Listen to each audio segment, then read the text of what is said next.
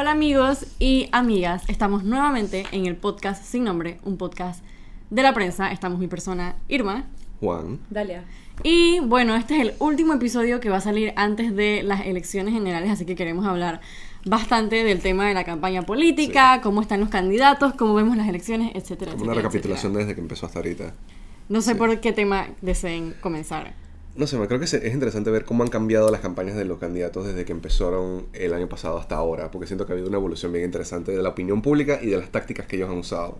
Por ejemplo, yo que tenías una nota ahí lo de Rux que agarró a Martinelli y lo tuvo, dije, aquí. Como dije, miren, miren, miren, miren, voten por mí. Básicamente. Sí, ahí, o sea, creo que de los siete candidatos hemos estado como un poco más como empapados desde el año pasado de, con tres, o sea, Ujú. con Blandón, con Rux, con Nito, porque claro, fueron los que fueron a primaria, entonces ellos tienen como ese, ellos tienen como esa ventaja de que ellos pudieron hacer campaña para sus primarias y en realidad siento que todos los que ganaron en realidad eran los que se esperaban que ganaran. Sí. Entonces como que uno que está fuera de los partidos los veías como que ah, ese es el candidato de. Me- no sé si me explico. Entonces ese como ellos tuvieron esa ventaja como de campaña express el año pasado. Pero al mismo tiempo creo que mientras eso es una ventaja, los- les hizo como el reto para retomar la campaña fue un poquito más grande. Porque venían de campaña y luego fue como bajar en veda, no podían hablar de sus propuestas, no podían hablar de su equipo, no podían hablar, no podían pedir el voto. Entonces como fueron como vueltas. un par de, de meses tratando de mantenerse como relevantes. Que en realidad es difícil cuando No no puedes puedes, decir, sí. mantenerte relevante pidiendo el voto. Y luego fue llegar contra otros cuatro candidatos, los tres por libre postulación. Y bueno, Saúl Méndez también hizo campaña, pero como el FAD es un partido más chico, siento que la campaña de él contra Richard Morales, que fue su contrincante en las primarias, no se sintió como que... Fue como una formalidad. Sí, y no se sintió tanto Sí. como con la con- en el imaginario del resto de la población, que no, era imposible que tú no te enteraras que ese día había primarias de el, Claro. el PRD. Y además que ellos compartieron el día de las primarias con el panameñismo. O sea que fue como que Más opacados todavía. más opacados todavía. A mí me gustaría ir candidato por candidato, viendo más o menos cómo ha sido como que la estrategia, lo que le critican y como que en qué posición están. Comenzando por Nito, comenzando con él, porque vamos a decir que es como que el candidato que muchas personas ven como el, gana- el ganador. Cuando escogieron a Nito en las primarias fue un, fue un triunfo bastante Sí. atropellador, o sea, fue como bien imponente la manera en la que él ganó, mucha participación del partido y él, de votos. o sea, quedó en una posición como que bien Quedó bien, bien parado. Quedó bien parado Sí. y siento que sí ha ido perdiendo fuerza desde ese momento. No tan rápido, o sea, no lo suficiente para yo decir va a perder las elecciones, pero definitivamente que ya no se siente tan obvio Sí. que va a ser el ganador. Sus apariciones en público, sus debates han ido como que restándole puntos y como Pero es que siento que, que su estrategia al él estar en una posición que era como que tan bien parada y tan arriba, era como que, ok, no vamos a arriesgar nada, Sí. no vamos a pasar pena en los Porque no debates. tenemos nada que No ganar. tenemos que ir a todos los eventos, solamente lo muy necesario, no vayamos a medios de comunicación donde nos van a dar palo. Y pienso que de repente por la cantidad de tiempo que eso ha pasado, se ha sentido como una lejanía del candidato. Por Sí. ejemplo, ahora mismo muchas personas se quejan de que el presidente actual, presidente Varela, no da entrevistas, no da declaraciones a medios, es un presidente muy alejado. Y siento que, pues, Laurentino Cortizo ha llevado la campaña de esa misma manera, No muy alejado con la gente, y pienso que eso hace que la gente de repente no lo vea tan, no sé, tan cercano a ellos. No sé si dije le cueste la candidatura, pero sí vamos a decir que le ha bajado sus puntitos ahí. Sí. Por eso, y también, eh, obviamente, un partido con figuras muy cuestionadas. O sea, la gente cuando habla de Nito siempre tiene que hablar que si de Benicio Robinson o que si de Raúl Pineda, todas estas figuras del PRD que la gente cuestiona bastante. Y eso le ha costado. Y también he visto, por ejemplo, Dalia fue a seguirlo, o sea, fue a una caminata en San Miguelito, donde estaba el diputado Raúl Pineda. Pero cuando Nito sube las fotos a sus redes sociales, él no pone que Raúl Pineda estaba ahí. O sea, No, él Raúl trata de evitarlo. Y Raúl Pineda, eh, eso fue el fin de semana. Raúl Pineda lo estaba esperando en el lugar, pero era extraño porque la gente que estaba ahí no era de Raúl Pineda. O sea, Raúl Pineda no estaba haciendo campaña mientras esperaban a Nito. Él estaba sentado en una esquina, como que en un balcón, estaba tratando de pasar desapercibido. Él no estaba vestido del PRD, él no tenía una gorra ni, ni roja, ni azul, ni blanca. Tenía una gorra negra que decía Raúl Pineda muy discretamente. Y no fue hasta que llegó Nito que él se baja y lo aborda para saludarlo. O sea, le abre un espacio entre la gente y lo saluda. Entonces, es como este, este sentimiento de que, ok, entonces sí, sí caminaron el resto de la, de la caminata por esa área, al menos que fue donde yo estuve, sí le hicieron juntos, o sea, uno al lado del otro normal. Pero como tú dices, al comunicar la experiencia de Nito en San Miguelito, Omitieron completamente. Pineda no estuvo. Cuando eh, no es cierto, simplemente no es verídico. Entonces, Exacto. siento que como que hay ese esa y siento que eso es parte mucho de la desconexión que hay entre las redes sociales y la mayoría del electorado. O sea, la gente del PRD dirá, o los estrategas de campaña dirán, dije, hey, la gente, lo- para nosotros lo importante es que la gente de San Miguelito lo vea con Raúl Pineda. Y lo, pero no quiero que la gente en Twitter y los medios vean que está con Raúl Pineda. y el poco, o sea, el, el overlap que habrá entre, las, entre los dos tipos de electorados son los que tomarán una decisión, pero no sé, siento que como que la campaña de Nito ha sufrido un poco. Para mí, a ellos la campaña se les ha hecho un poco larga. Sí. a medida que pasa siento que va bajando un poquito más. Va bajando bastante lento y bastante poco, pero vamos a decir que si la elección fuera un mes, el- yo diría que él estaría en problemas. Pero bueno, no es un mes este domingo, así que probablemente Probablemente va a estar. puede que sea nuestro próximo presidente, no sabemos. Pero sí es curioso y también, por ejemplo, en los eventos antes del PRD siempre iba que si Vinicio Robinson, como que todas estas figuras fuertes del PRD y ahora ya no van. Entonces es, es como que quedar bien con tus diputados porque a la hora de la hora esos son los que te van a buscar el voto y los que tienen una maquinaria fuertísima. Y con los que vas a tener que. Pero gobernar. también, pero también quedar bien con la gente que cuestiona a esa gente. Entonces es como que encontrar este punto medio en el que sí parqueo con ellos, pero no subo las fotos a redes. Pero bueno, qué mal, porque Dalia estaba ahí y les tomó la foto. Así que Sí, se supo. exacto. Pero ¿cuántas de otras reuniones de ese tipo de que está con figuras cuestionadas y nadie más se dio cuenta porque Sí. no lo comunicaron? O que la campaña de Nito se, se, se asocia con esas personas, pero fuera. Esa foto que salió con Gaby Carrizo y, y no, Benicio, pero no, Benicio no era Robinson. Nito, era Gaby y Vinicio. Sí, Sí, sí, o sí, sea, pero estoy Gaby- diciendo, sigue siendo parte, sigue siendo una parte integral de, de su, de su Ajá. campaña. También es interesante ese como también, o Las sea, es que hay mucho de hablar como que de la campaña de Nito. Sí. Él anuncia en febrero, o sea, just- un mes antes de, de empezar la campaña, la campaña, o sea, la campaña oficial, anuncia a Gaby Carrizo, un joven de 35 años, como su compañero de nómina, o sea, su vicepresidente. Entonces empieza como, busca capitalizar, ya hablamos de esto en otro episodio, busca capitalizar, ok, los jóvenes. Este es mi, o sea, como que el poster child joven, dije, este es el que me va a dar los votos. Mírenlo, tiene la sonrisa colgate. Se empiezan a dar cuenta que en realidad no está calando el discurso con los jóvenes. Ujú. Y simplemente se convierte en un Nito 2. Sí. Y, o sea, ellos ya no se ven juntos. O sea, ya no los hemos visto juntos en público desde hace mucho tiempo porque están por sus dos lados haciendo caminatas, haciendo recorridos, buscando el voto. No sé si tanto buscando el voto nuevo o asegurándose de que el voto que tenían hace tres meses o cuatro meses sigue con Yo diría que es eso, como que Sí. recuperando el voto. reteniendo el voto. Ajá, eso. Porque al final el presidente pu- puede ganar con el 50% que dice Gaby Carrizo que va a ganar, o puede ganar con un 32, con un 33. O sea, al final del día les da igual. Porque ganaste la elección. Sí. Claro. Entonces siento que es ese retener el voto y han empezado a usar a Gaby Carrizo simplemente como un mininito, ¿sabes? Como que ah, Gaby Carrizo va para allá a hablar de esto.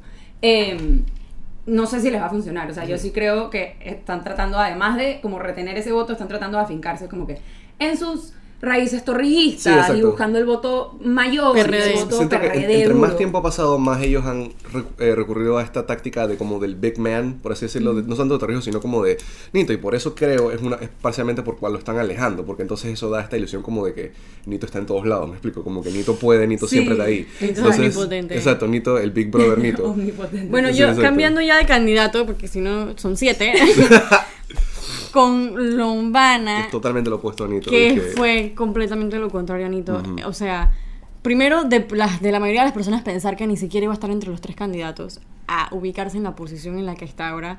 O sea, ha sido un efecto lombanístico muy curioso como de la noche a la mañana. Bueno, él vino acá a un podcast, pueden buscar ese episodio, y él hablaba de que uno de los mayores puntos en los que él creció fueron los debates. O sea, él como que fue a los debates a dar la cara y a, a dar, un, a dar un mensaje, pues, aprovechando que, que él no tiene tiempo aire eh, de publicidad.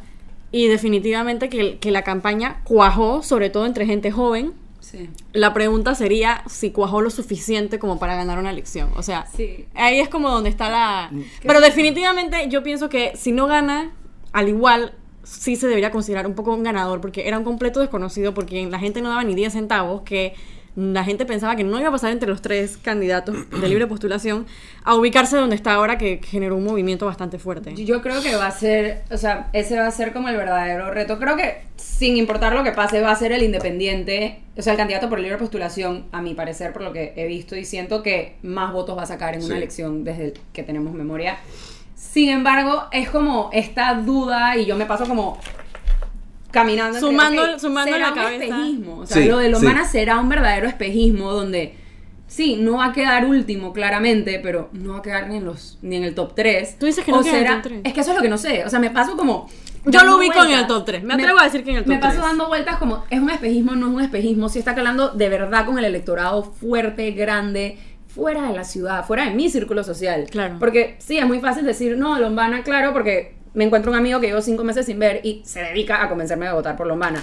Cuando en realidad es como que no estoy segura si esto está saliendo de aquí. Considera, considera el cuento que le hecho aquí en el podcast de que él se fue a Darien fue y había un grupo A de la gente comarca. allá- a la comarca, perdón, y había un grupo de gente allá, ya dije la juventud humana que quién te, quién te mandó acá, ah no fue iniciativa mía. Sí, entiendo. O sea, entonces, y digo, eso, eso vino de la boca del candidato, entonces tampoco es como que hay que tenerlo como con un granito de sal, pero sí es como que no me atrevo a decir que Lomana tiene ese voto es que asegurado así fuerte, porque también siento que hay partes de su campaña que han como que faltado o que han perdido fuerza, por ejemplo, Yo sus, pienso propuestas que- de, sus propuestas de gobierno. Yo pienso que si él hubiera sacado un buen plan de gobierno, ahora mismo podríamos estar discutiendo si él sería el próximo presidente. Y siento que ahí fue donde como que llegó al techo. Sí. Como Sí, que justo en esa que- semana, ta, ta, ta, ta, ta, sacaron los compromisos y fue como que... Yo creo que ese día él mismo, o sea, ellos mismos se jalaron el techo y se lo pusieron más bajito. Sí. Siento yo, Sí, esa es sí, mi, sí, sí. mi De verdad, como- por más que él haya dicho que no quería sacar un plan de gobierno, un plan de gobierno, y ni siquiera tenía que ser de 300 páginas, ey, 50 páginas, pero Déjate. más estructurado, Lo que yo decía, no más detallado, le hubiera dado una gran ventaja y le hubiera callado a muchas personas que dicen que él es un improvisado. Y al revés, lo que hizo fue como que darles un poco la razón. Ni siquiera un plan de gobierno. O sea, si tú dices que vas a llamar a una constituyente, hey, dame una guía práctica de cómo vas a hacer tus primeros tres meses llamando a una constituyente. Una guía práctica, una guía práctica, o sea, yo inventándome una guía práctica, pero, o sea, constituyente, educación y otro tema. Ya, tres cosas. Dije, miren, estos son tres de nuestros compromisos y así es como los vamos a hacer. Para que sepan que sí tenemos más o menos una idea. Ya hemos hablado suficiente del plan de gobierno, lo van a Sí, pero- pero En resumen, En resumen, pudo haber catapultado más su, su, pro- su propuesta y su candidatura si, Y, entonces siente, o sea, ves a mucha gente de Lombana que te dice, en verdad la mayoría de la gente de Lombana está de acuerdo con que no hayamos sacado plan de gobierno. Yo creo que Man, no. ya no, déjate de eso. ¿Qué te importa a ti que la gente de Lombana esté de acuerdo con tu plan de gobierno? Tú no tienes el voto. Sí. O sea, estás hablando como si tuvieras un 40% de la gente. O sea, Al revés, deberías buscar la es como gente. si Nito dijera, la gente está feliz con mi plan de gobierno. Ah, ok, entonces nadie se te está yendo. Y no estás atrayendo a nadie, pero no los necesitas. Lombana necesita gente nueva. Y ese es el otro aspecto que yo estoy notando de Lomana, entre más avanzado la carrera presidencial, se ha puesto como que más, eh, quiero decir la palabra correcta, como confiado en una forma no positiva. Ok, Rómulo Rux, Cambio Democrático, cuando él hizo las primarias del partido, él no incluía mucho la figura de Martinelli. O sea, al revés, porque para esa época estaban medio peleados. No, y porque el candidato de Martín era Mulino. Era José Raúl Mulino que fue Bueno. que contra él. Acuérdate que, que Martinelli en su momento sacó como una carta que decía que cualquiera de los dos que ganaba estaba bien. Claro, O sea, pero- como que él trató de no tomar mando. Pero Muli- Mulino Era de la vieja retaguardia. al lado de Martinelli, porque hay que recordar que Romulo Rux le ganó la presidencia del partido Eso hace creo un que drama. un año al mismo, pro- o sea, al propio Martinelli. Sí. Él dice que él fue a Miami a pedirle permiso para correr contra él. Whatever. Dice Martinelli que no. El punto es que Rux le gana esa, esa presidencia. Entonces queda ese grupo de gente que votó por Martinelli dentro del partido sin un verdadero liderazgo. O sea, no sintiéndose representados por Rux. Entonces ese era como que su candidato era Mulino. Ujú. Pero Molino no, o sea, no, no, no subió la loma, pues, por decirlo así, en la primaria. sí. Para nada. Claro, no, no tuvo mucho apoyo de, de los diputados, y es la verdad. Pero bueno, al principio en las primarias, Romulo Rux como que evitaba ese tema porque todavía la situación estaba un poco tensa, por decir así. Cambió completamente 180 Sí. grados a la hora de la campaña electoral, que literalmente es dije, el banner con Martinelli. aquí, Literal, dije- como si fuera un Dije, loro. Se acabó, se acabó la veda y empezó. Pero yo siento que, que Rux dentro de todo ha tenido una campaña sumamente tradicional.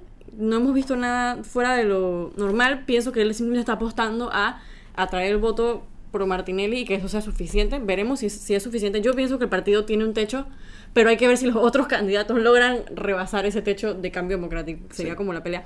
Pero sí siento que muchas personas nos hemos de repente concentrado un poco en la contienda entre Nito y Lombana y Rux un poco como rezagado, pero es, un, es una posibilidad también. Es un partido grande, o sea, es un partido sí. grande y estuvieron en el poder hace Hace cinco poco. años. O sea, siento que, que la Y campaña- Martinelli levanta pasiones. Sí. Definitivamente. Y creo que, y creo que la campaña de Rux ha sido muy, como se dice, ha sido tradicional, pero al mismo tiempo ha sido muy activa y muy consistente. O sea, Sí. Rux no ha dejado de caminar. No descansa ese No descansa. hombre. Y Rux- ok, y aquí nosotros Ni criticamos su esposa mucho- tampoco, los Ni dos. Casís. Nosotros criticamos mucho la figura de Casís. pero Cassis está haciendo el trabajo que lo, pu- que, por el cual lo nombraron vicepresidente. Cassis está caminando y está Sí. buscando ese voto. Y siento que son cosas que, como dices, nos hemos enfocado en, la- en dos otros candidatos cuando en realidad... ah, al final Rux es el candidato de un partido grande. Yo pienso que tiene Rux- como muchas as bajo la manga. Entonces, Ahora digo, no, no es como que su campaña no ha tenido disque cambios. Por ejemplo, a- eh, eh, su vicepresidente, eh, Cassis, el tipo salió en televisión y salió en redes sociales y, y como que lo fueron como que reeling him in después Sí. porque se dieron cuenta que aparecer como figura pública no le funciona. No, que él es como de, de la gente. Entonces pero que la gente lo vea. O sea, le Exacto. está caminando. No, no, no. Y Rómulo, o sea, cuando yo hice una nota de, de mapeo, o sea, de como que las provincias en las que estaban los candidatos, etcétera, de este año, y de verdad que el que más ha recorrido es Rux. O sea, sí, por eso se gana la elección. Si la elección es quién más recorre, la va a ganar Rómulo Rux. Pero definitivamente que son otros factores los que suman. Pero de verdad, una caminata. Y no solamente eso, sino que su esposa siempre está Sí. ahí. Sí, dije, sí. acompañándolo. De verdad que. Si, si hay, si hay una cosa que es del CD es que son, a pesar de que se redujeron después de, de la, de que, de que Martinelli salió del de poder, sí. eh, siempre han sido como que muy, muy, muy, muy allegados al partido y muy fuertes y como que muy confiados, como que tienen ese, tienen, yo siento que son los más apasionados dentro del, del mismo, del sistema partidario, No, siento yo, no, yo diría que no. ¿no? ¿Quiénes son? O sea, PRD tiene la figura del Torrijos que levanta una pasión que, Dios mío, aquí tú le dices algo de Torrijos a una persona de PRD y te puede llegar a golpear. Como que cada partido tiene como que su mística, pero sí siento que el panameñismo ha dejado como que olvidar un poco todo esto del FUF, y etcétera, etcétera, etcétera. Pero bueno, PRD y Cambio Democrático tienen como que sus pasiones y sus figuras grandes, místicas, etcétera. Bueno, después tenemos a Blandón, que es el candidato del oficialismo, que estuvo ayer aquí, de hecho. Así que si quieren buscar la entrevista que le hicimos, pueden buscarla ahí entre los episodios del podcast sin nombre. Es larga porque fue en vivo, pero la verdad que a mí me gustó bastante. Creo que quedó bueno, hablamos de bastantes cosas. Blandón tuvo una estrategia Es un- es un caso diferente. Él empezó la campaña y se alejó completamente del panameñismo. Las vallas no tenían los colores del panameñismo. No se ven personas del panameñismo eh, rodeándolos en los eventos. No está la cúpula del partido como que respaldándolo. O sea, tú no ves que a Poppy respaldándolo. No. Tú no ves a Varela respaldándolo como Martinelli respaldaba groseramente a Mimito Arias en la contienda pasada. O sea, sin asco y sin pena. Varela no, no ha hecho eso al revés, se ha mantenido como rezagado, lo cual hace que la gente se- como que piense que probablemente como que están peleados, etcétera, como que todo este drama interno panameñista.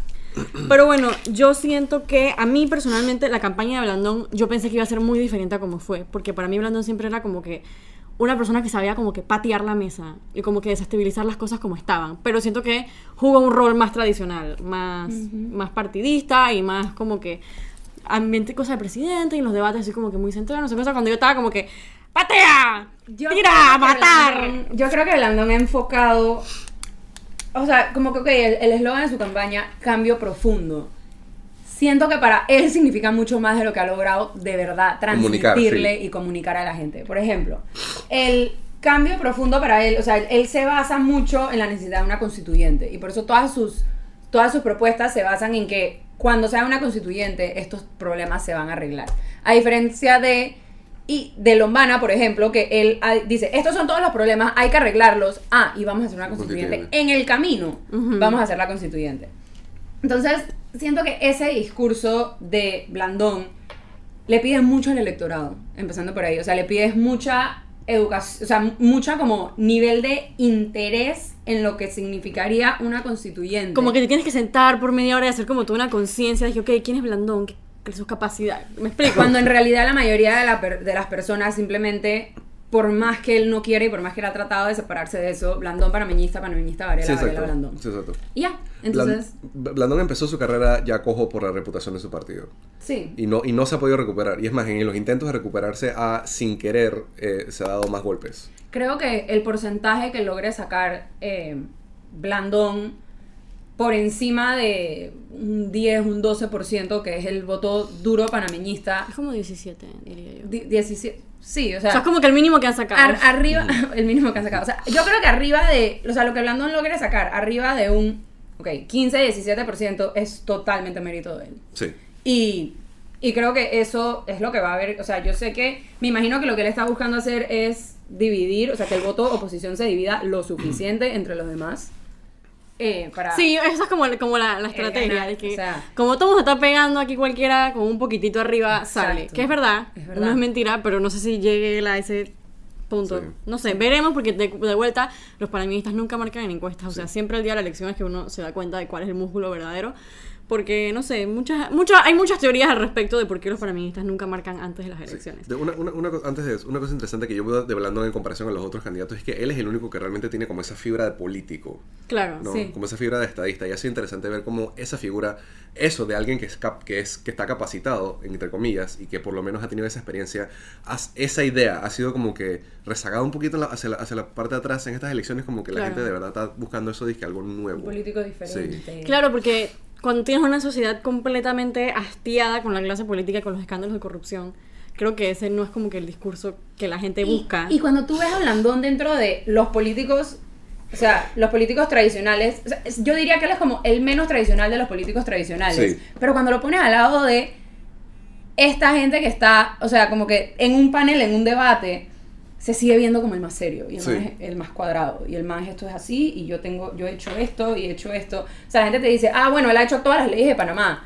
Porque siempre en los debates le preguntaban a alguien como que, ah, yo presenté un proyecto de ley al re- atrás. Y es como que esto no me está ayudando, ¿sabes? Porque no, no te estás, o sea, no estás llegando a Sí. como estás tratando de llegar. De vuelta pensé que la campaña, eh, yo pensé que su campaña iba a ser, iba a ser más estilo Lombana, que era más sobre Sí. golpear y decirle a todo el mundo que son y que son, pero al final no fue así. pues. Digo, Hasta No sé. hubo gente que decía, que decía que si la no se tira independiente yo voy por él, pero el man no lo hizo. No, tío, imposible. Demasiada Sí, demasiado. Sería como Marco Sí. Sí, sí. Mejor.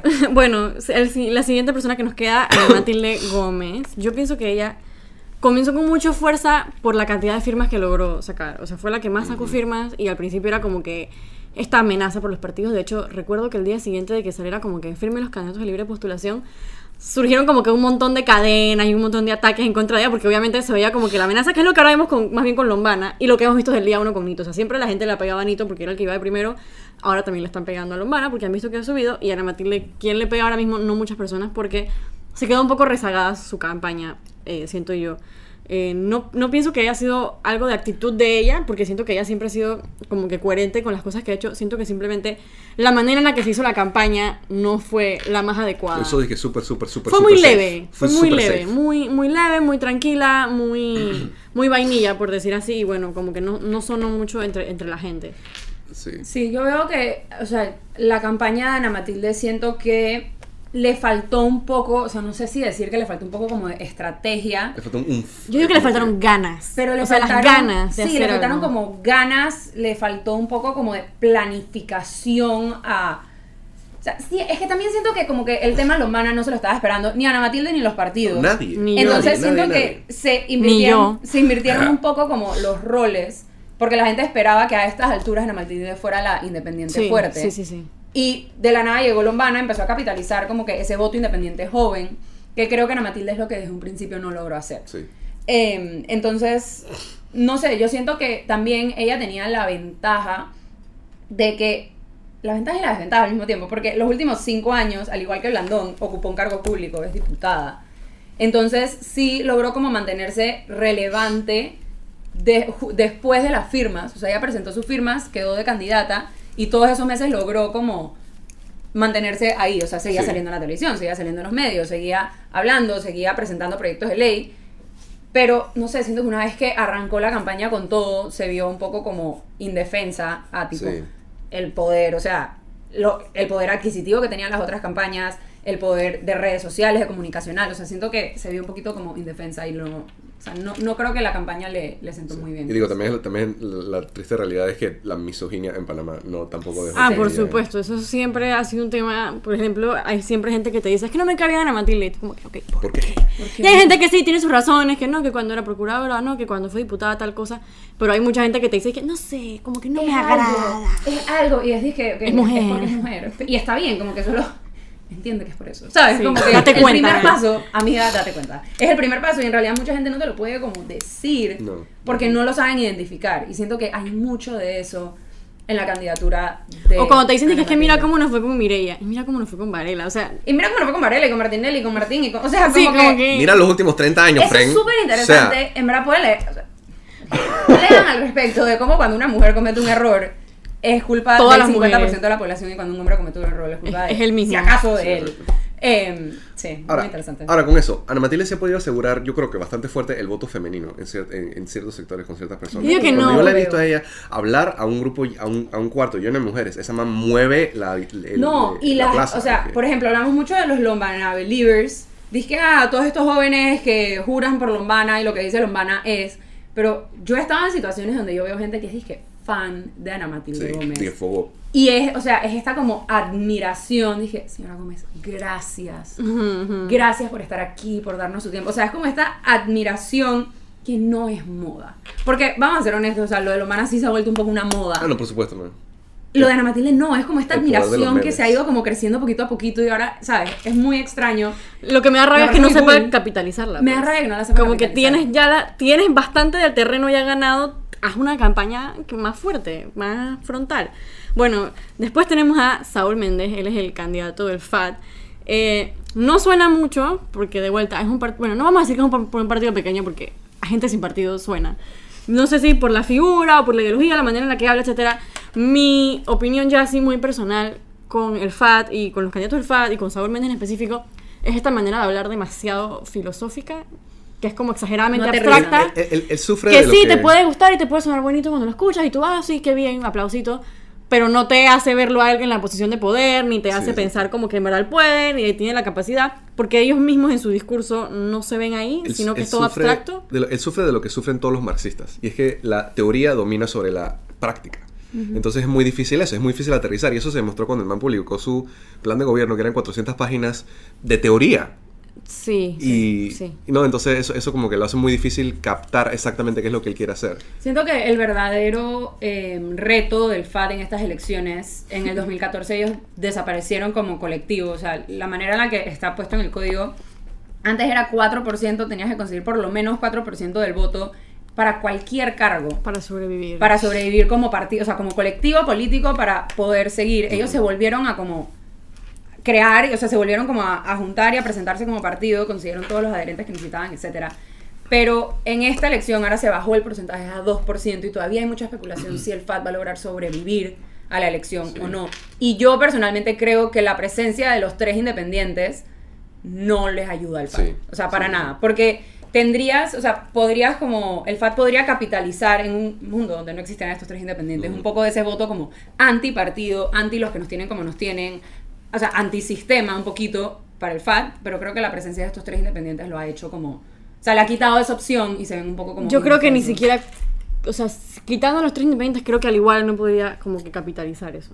Porque en la contienda pasada tampoco habían independientes, o sea, habían independientes, pero no eran independientes fuertes y al igual Genaro no pudo como que agarrar pero ese Saúl es mucho mejor candidato que Genaro. Sí, también. Yo los veo, o sea, sí es mejor en un sentido, pero tipo, están como que al mismo área de, abstract de filosofía. sea, igual no También- te risa. como que es el mismo estilo de, de campaña que han llevado. También considero que en comparación a la, a la elección pasada, la, a mí- en mi opinión personal, la campaña y el manejo de prensa del FAD ha sido disque, eh, inmaculado esta- todas estas elecciones. Sí, les ha ido, les ha ido mejor. Les ha ido bien. O sea, en ese tema sí. Sí, Sí, yo son siento que ellos- Como que ellos han sabido qué peleas escoger. Sí. Como que qué peleas pelear y qué peleas dejar.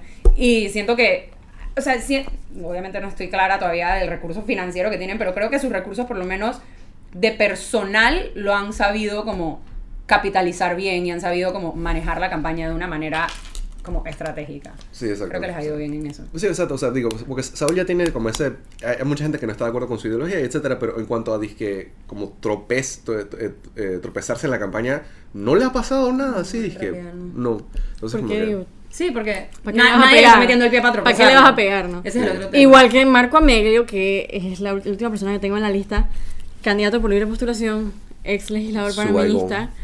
Bueno, él se tiró a un momento bastante última hora, la verdad, para Sí. buscar las firmas. Logró pasar, logró sacar a Dimitri Flores de la contienda, casi saca a Lombana, ahí se pelearon, quedó Lombana. eso sí Su campaña ha sido chistosa, o sea, no sé qué otro nombre ponerle, ponerle honestamente. No sé si él de verdad pensaba que iba a llegar o simplemente quería como que ver qué tal estaba el ambiente o qué, pero la verdad ha sido chistoso todo lo del baigón, sus, sus intervenciones en los debates, o sea, ha sido más como que comedia que otra cosa, lo siento Como que mucho. todavía no estoy muy clara de cuál era el papel que buscaba jugar Marco Amelio en la elección. No sé si era de pa- separar más el voto oposición, no sé si era. No sé cuál era el papel, pero creo que cual fuera el papel, no lo, no lo está logrando. O sea, no está logrando su objetivo. No sé si su objetivo de verdad era ganar la elección o era simplemente. Eh, crear conciencia sobre X problema, pero quiero que, que ni, o sea, creo que ni siquiera como que su discurso de las ratas, como que ha cuajado, o sea, ni siquiera como para decir que los demás han tenido que como adoptar cierta Sí, o sea, los demás han tenido que hablar de ciertos temas porque Marco Amelio lo sacó a relucir, ni siquiera. O sea, como que siento que sus, sus objetivos de campaña se han visto un poco como frenados por la realidad y por Sí. la velocidad que ha tenido como que la campaña de los Sí. demás. Y siento que encima como que el re- reciente como llamado a una unión independiente, o sea, siento que él es una persona como demasiado como que, primero que todo, los otros, o sea, él busca que se unan los independientes, los otros dos independientes quieren una constituyente, él ha dicho y es que no, jamás. Man es súper, o sea, de- es defensor como que de los derechos de la familia y es más, mucho de sus propagandas en televisión y lo- sus vallas y esas cosas son buscando ese tema, o sea, tiene como Sí. ideas muy radicales. Hacia allá yo quería llegar un poco, porque yo sinceramente pensaba, ¿se acuerdan cuando hubo esta marcha? eh, que era, tenía muchos sectores evangélicos, que era so- en contra de la educación sexual. O sea, eso fue una marcha gigante, fue una mega marcha, como Sí. ellos le decían. Y como que el tema quedó así como en la palestra, el tema de que si género, matrimonio igualitario, educación sexual. Y yo pensé que iba a jugar un rol mucho más importante en esta elección. Y sea lo que nos ha demostrado Marco Amelio, es que no, porque es el único candidato que se ha agarrado a ese pro familia y ha agarrado ese valor conservador y lo ha sonado y lo ha pasado por todos lados pensando que así iba a capitalizar. Y no lo logró, lo que me parece curioso, porque Panamá es una sociedad conservadora y ningún otro candidato lo hizo. Yo diría que pasa Así lo que eso habla, habla mucho de lo que pensábamos que iba a ser el voto conservador, que al final no, no, No, no Yo- diría que pasa lo contrario. Yo creo que él alienó a mucha gente, incluso, incluso dentro del sector conservativo con eso. Incluso yo diría que, el, en mi opinión, el, el- error central de Marco Amelio ha sido que, y no sé quién dijo esto, pero todos los otros candidatos han estado como que, vengan, podemos hacer algo mejor. O sea, dije, eh, Panamá mejor. Marco Amelio siempre ha estado como arriba diciendo, dije, eso está mal, a- paremos eso, etcétera Ha sido como regañón, casi.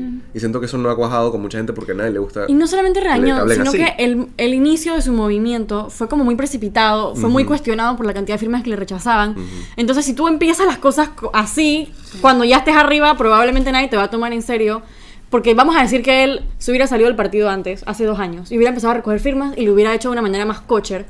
Probablemente ahora mismo estaría en una mejor posición. Pues. Pero, hey, si las cosas empiezan medio rocosas, el camino después la gente no, Sí, no se lo va a creer. Que es interesante ver lo que mencionabas, como que de ese espacio que no se le abrió a un sector eh, conservador en Panamá, pero sin embargo ellos han encontrado sus espacios, porque claramente esas personas, o sea, esa, esa gran cantidad de personas que salieron a esa marcha van a ir a votar. Pero no van a votar por el No candidato van a votar conservador. por el candidato conservador, pero han encontrado... O simplemente esa no es una prioridad en su Sí. agenda. Es que eso, es un voto o heterogéneo. Han encontrado espacios en los otros candidatos donde sienten que les pueden medio apoyar, o sea, como que ciertos aspectos de su de su ideología, pues, propuestas, sí, o sea, no sé, Es- me parece interesante esa parte. Eh, esas son las siete opciones que hay. Ha sido como bastante, Uh, mucha, mu- se ha hablado mucho como de los 60 días, que ha sido corto, se ha sido largo. Yo personalmente creo que un poquito corto, Un poquitín. un poquito corto porque al principio como que era como una bola de cosas. Es Sí. que hay demasiado que hacer, tienen que ir a esto. Debate, esto. panel, pacto. Siento que se puede organizar un poco mejor los, eh, Los tiempos. los 60 días, los tiempos. O de repente poner los debates que puedan empezar desde antes. O sea, que esos Sí. eventos, que esos eventos que quieren tener los siete candidatos puedan empezar desde antes y que ya las caminatas, recorrido y full campaña ya en tiempo de veda, porque de verdad que exigirle a todos los candidatos que estén todos los días en un panel diferente y al mismo tiempo ciudad. con el electorado, o O sea, en la ciudad. vamos a calmarnos. Eh, pero bueno, sí, me parece que la campaña ha sido interesante. Exacto. Antes de eso, también el, pues siento que es necesario mencionar el tribunal. Si algo, algo que me ha mostrado, mostrado, mostrado, mostrado esta, esta campaña es que el tribunal electoral no estaba listo para aplicar y lidiar con los cambios que hizo el código electoral. Siento que como todo es un poco como, o sea, hay una curva de aprendizaje. Por supuesto, y sí. fueron muchos cambios. O sea, la reforma electoral del 2017 abarca muchísimas cosas, de financiamiento, hasta veda electoral, hasta Publicidad, publicidad, medios digitales. O sea, siento que es mucho que abarcar. Sí siento que han podido manejar mejor ciertos temas, pero de vuelta, como que curva de aprendizaje. No siento que esta era la elección donde todo iba a salir, dije, súper bien y perfecto. Pero creo que mucha gente esperaba un poquito más de lo que realmente dieron. Sí. Lo cual digo, bueno, Pues. o- ojalá en las próximas sí sea un poquito más como que limpio, pero vamos a ver. Bueno, recuerden que después de, de las elecciones se hacen la- las modificaciones al código electoral, así que todos pendientes para participar en eso y todas las quejas que tengamos, ponerlas en práctica y activarse. Eh, votar informados, siéntense, piensen bien. Eh, hay bastantes plataformas en las que pueden conocer que si la hoja de vida de su candidato, que si su recorrido, pongan el nombre del man en Google, uno nunca sabe lo que puede encontrar, pero de verdad hagan el trabajo porque eh, vamos a estar a la merced de esas personas en los Sí. próximos, No, los próximos cinco años. Importante, o sea, recuerden que no es solo la campaña presidencial, so- sí somos una sociedad muy presidencialista, nuestro sistema es muy presidencialista, pero voten a conciencia por sus diputados, por sus representantes, por sus alcaldes, eh, y busquen información de estas personas, o sea, y siento que más que nada vean cuáles son sus prioridades electorales, qué necesitas tú de un candidato o qué necesitas tú de un resultado. ¿Quieres que no gane uno y vas a votar así? ¿O quieres que gane este y vas a votar por él? ¿Cómo? O sea, ¿Qué estrategia vas a tener? sí, o sea, piensa al final que tu voto es un momentito, pero en verdad va a afectar los próximos cinco años de tu vida y no te dejes llevar por lo que está pasando tanto a tu alrededor, sino más por lo que tú necesitas como ciudadano, porque al final, ojalá quieras vivir aquí los próximos cinco años. Yo te digo, o sea, es un momento que va a definir nuestro futuro por los próximos cinco años. Entonces, piensen bien qué decisión van a tomar. Y bueno, eso fue todo amigos. Gracias por escucharnos siempre. Pueden eh, buscar el podcast en Spotify, en Apple Podcast, etcétera. Y si los también en YouTube, aquí están nuestros handles de Twitter. Cuando nos veamos, eh, vamos a tener un nuevo presidente. Sí, y diputados. ¡Qué y miedo! Este próximo episodio del podcast va a estar interesante. Bueno, Sí. chao. Chao. Chao.